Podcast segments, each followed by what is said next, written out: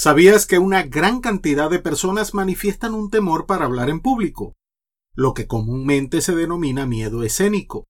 Por esta razón es muy probable que en algún momento haya sufrido esa sensación tan incómoda como incontrolable.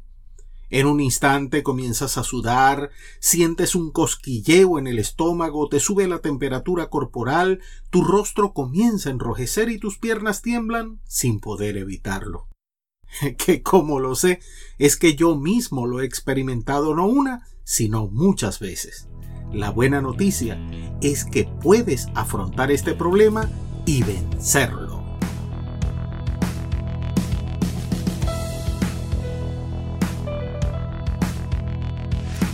Si eres de las personas que tiembla cuando debe hacer una exposición en la universidad, presentar algún proyecto en el trabajo frente a tus clientes o sencillamente dedicar unas palabras en una reunión familiar, este podcast es para ti.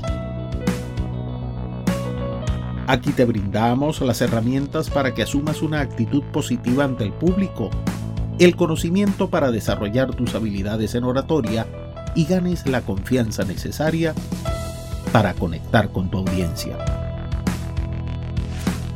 Soy Richard Quintero Morán y te doy la bienvenida a Venciendo el Miedo a Hablar en Público.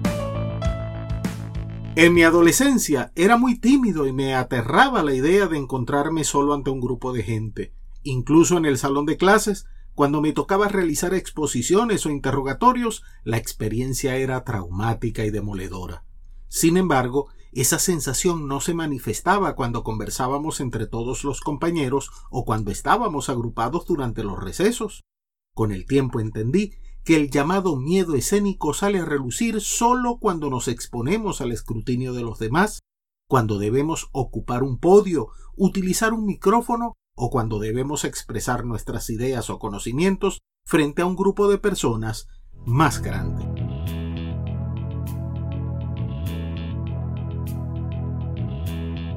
La verdadera razón del miedo escénico es el temor a la crítica. Sentirnos en el centro de las miradas genera una sensación de amenaza que dispara en nuestro torrente sanguíneo una serie de procesos hormonales y fisiológicos que generalmente confundimos con el miedo. Esta sensación se manifiesta por la secreción de hormonas como la adrenalina y el cortisol que provocan un estado de excitación ante cualquier peligro y que se produce en respuesta a nuestra expectación. Afortunadamente encontré una fórmula para superar todos esos temores, tanto así que luego de un entrenamiento en el que desarrollé una serie de herramientas y conocimientos sobre la oratoria, sus elementos, la trascendencia y repercusiones, opté por el certificado de locutor.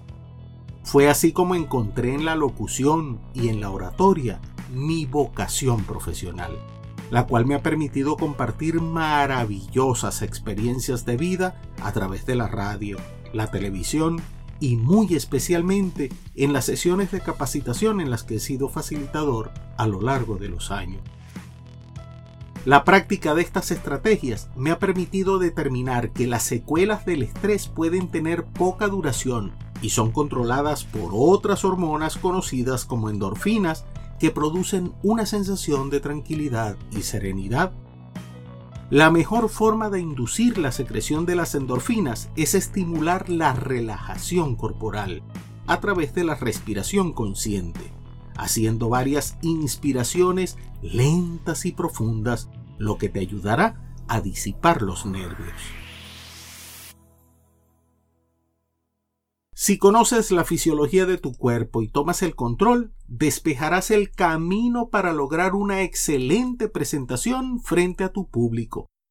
Hablar correctamente no solo nos permite compartir con eficacia nuestros pensamientos, sentimientos e inquietudes, también posibilita influir sobre las personas y comprometerlas con nuestros propósitos.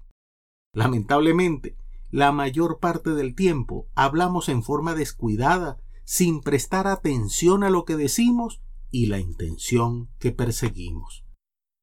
Cuando hablas, lo haces para alcanzar un objetivo, bien sea informar, explicar, argumentar alguna idea o sencillamente para exponer tu punto de vista sobre un tema en particular, en pocas palabras, hablar conscientemente dirigiendo toda tu atención tanto a lo que dices como a tu expresión corporal para acompañar con tus gestos el desarrollo de tu discurso.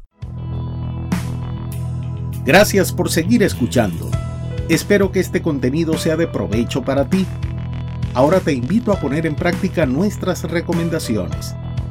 Reserva unos minutos cada día para ejercitarte, practicar tu oratoria, grabarte y evaluarte. Déjame saber en los comentarios de tu progreso, tus inquietudes y planteamientos sobre el podcast. Suscríbete y activa las notificaciones para que no te pierdas los nuevos episodios. Y compártelo con tus amigos. Así nos ayudas a aportar beneficios a más personas.